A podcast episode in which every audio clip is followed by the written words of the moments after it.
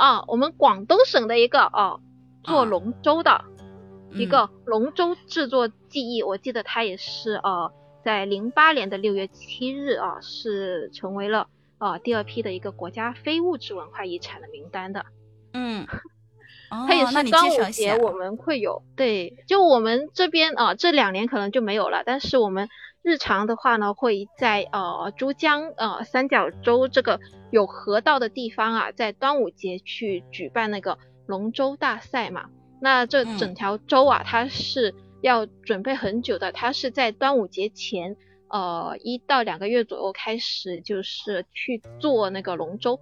它好像是每次每次的那个赛事，好像都是做的新舟还是呃用的旧舟来着？反正这个技艺还是。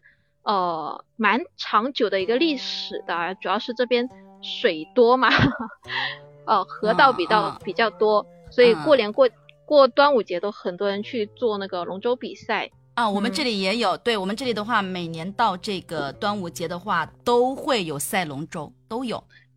对呀，就呃有一千年以上的历史了吧？我记得龙舟这个是。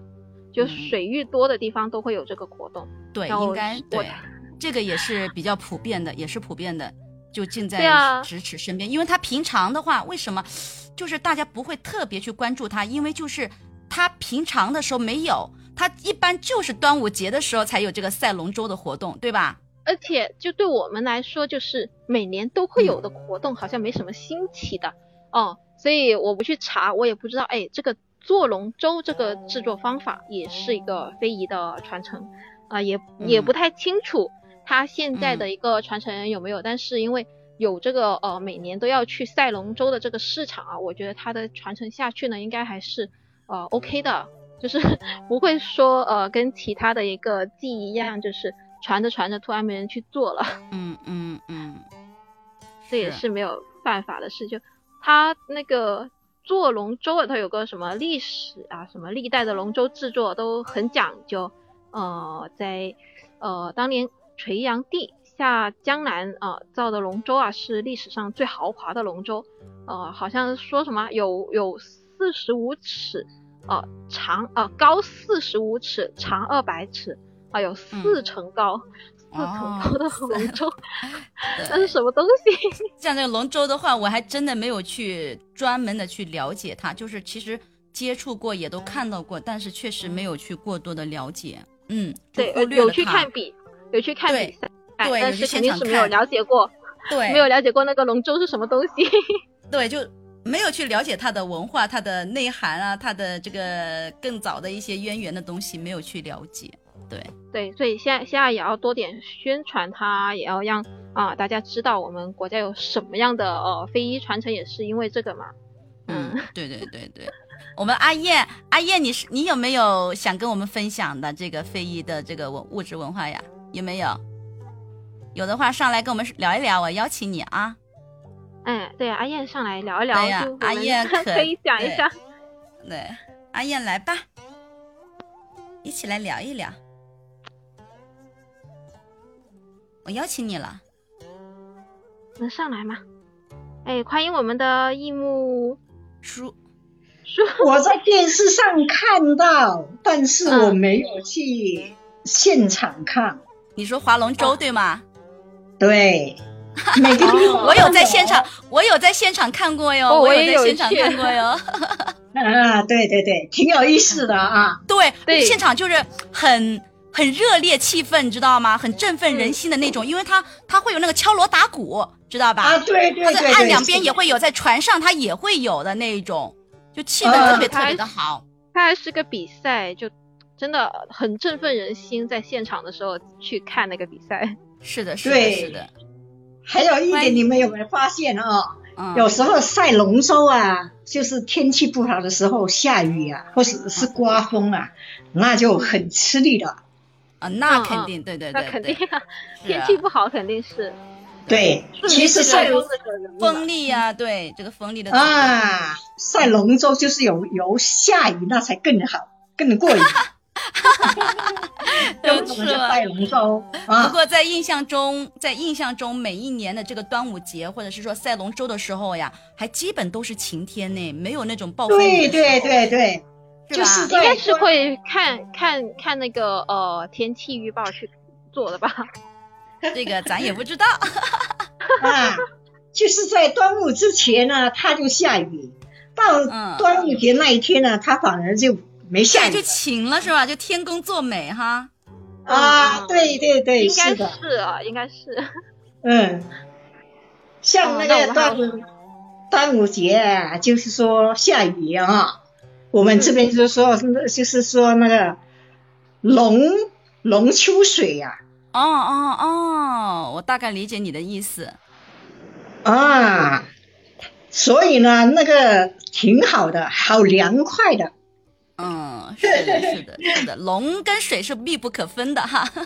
哎，对对对，是这样子。那阿燕，那阿燕的话，你你除了我们刚刚说的这几个非遗文化，你有了解过其他的吗？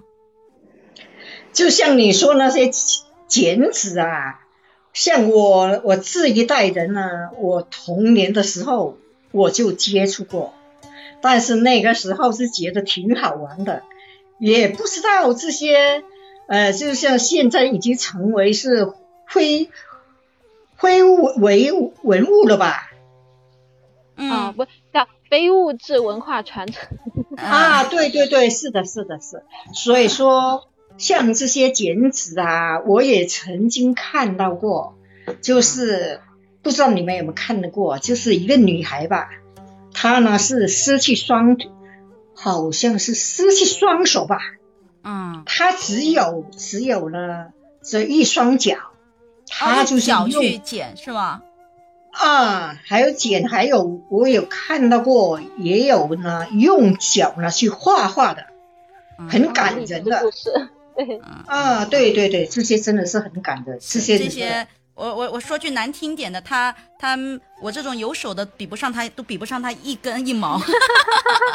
对对对，真的挺佩服啊，真的挺佩服啊，意志力呀，真的身长志不长。嗯嗯，这个是对，嗯，谢谢阿燕，谢谢，非常棒。我你们。知道的那么多，只知道一点点。这个东西我跟你说，你没有过多的去了解接触的话，确实是不知道。真的有很多可能就在咱们身边，但是咱们呢却忽略了它。比如说我下面说一个东西，你们肯我下面说一个，你们肯定没有想到。比如说珠算，知道吗？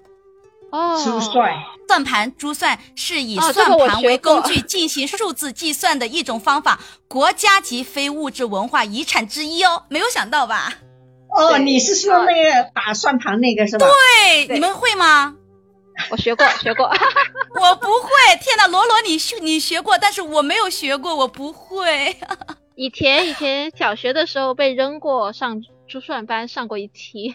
哦，那我没有上过珠算班，但是小学的时候有那个数学课里面有介绍这个算盘上的这个呃个位、十位、百位有教过这个认识，但是我已经忘得一干二净了。小时候的话，听说妈妈他们有教过这些，对对对，对对对对。说实话，算算盘倒是呃世界上第一个十进制的一个计算方法。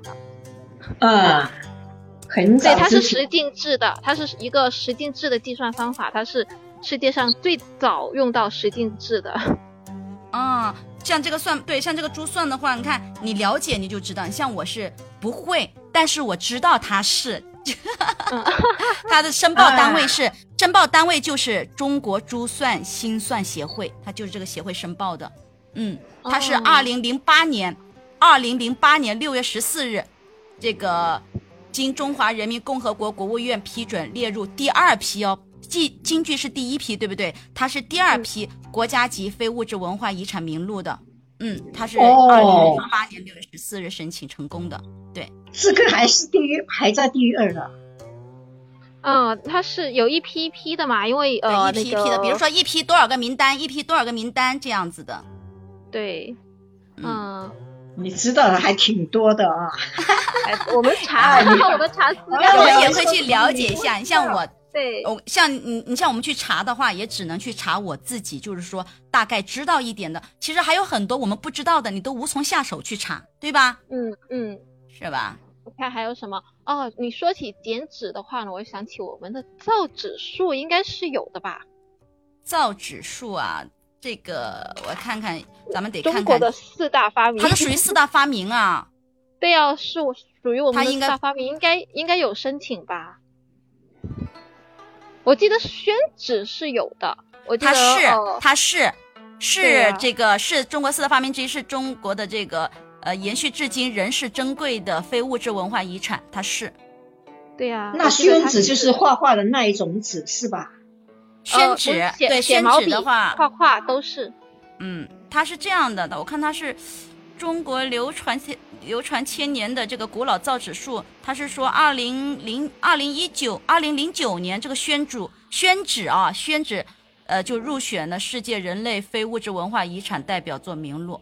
嗯，哦，这个宣纸也入选了。对啊，但宣纸对造纸术不就是宣纸吗？宣纸是传统手工纸的杰出代表。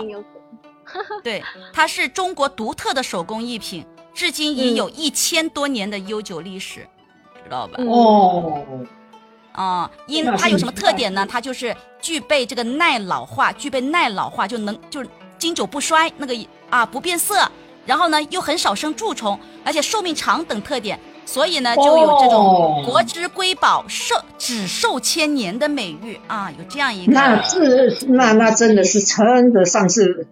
是个美称了，对呀，所以说你看咱们中国从近代开始，咱们国家的中国的这个书画艺术蓬勃发展，书画名家辈出，是吧？所以呢，就大大的促进了这个造纸术的改进和纸张质量的提高，知道吧？然后咱们这个宣纸就越来越来越来越用一个词讲，越来越牛。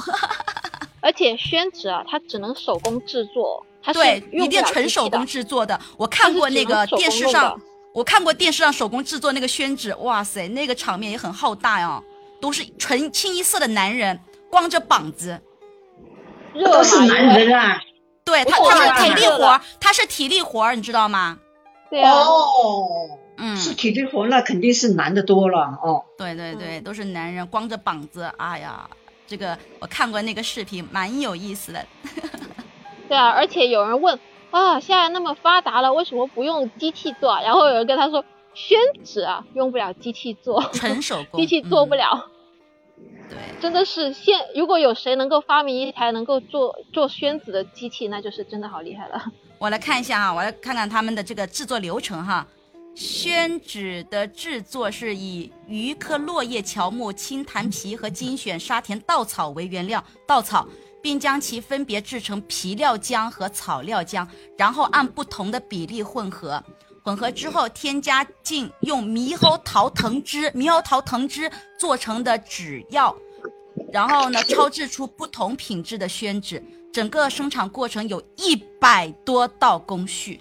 天哪，一百多道工序，你们敢想吗？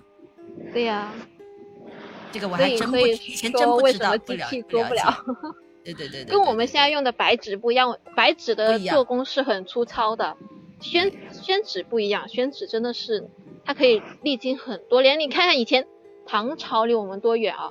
哦，现在还有唐朝的真迹能够留下来，还有那个宋朝的那个呃叫什么什么图来着？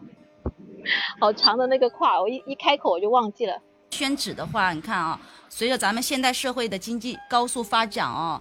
这个宣纸生产这个原料，因为这个种植经济效益呢，就出现了一些严重的危机了。然后由于某些厂家不良经营行为呀，还有优劣伪劣产品啊，损害了这个宣纸的声誉。像这个市场呢，就特别的混乱。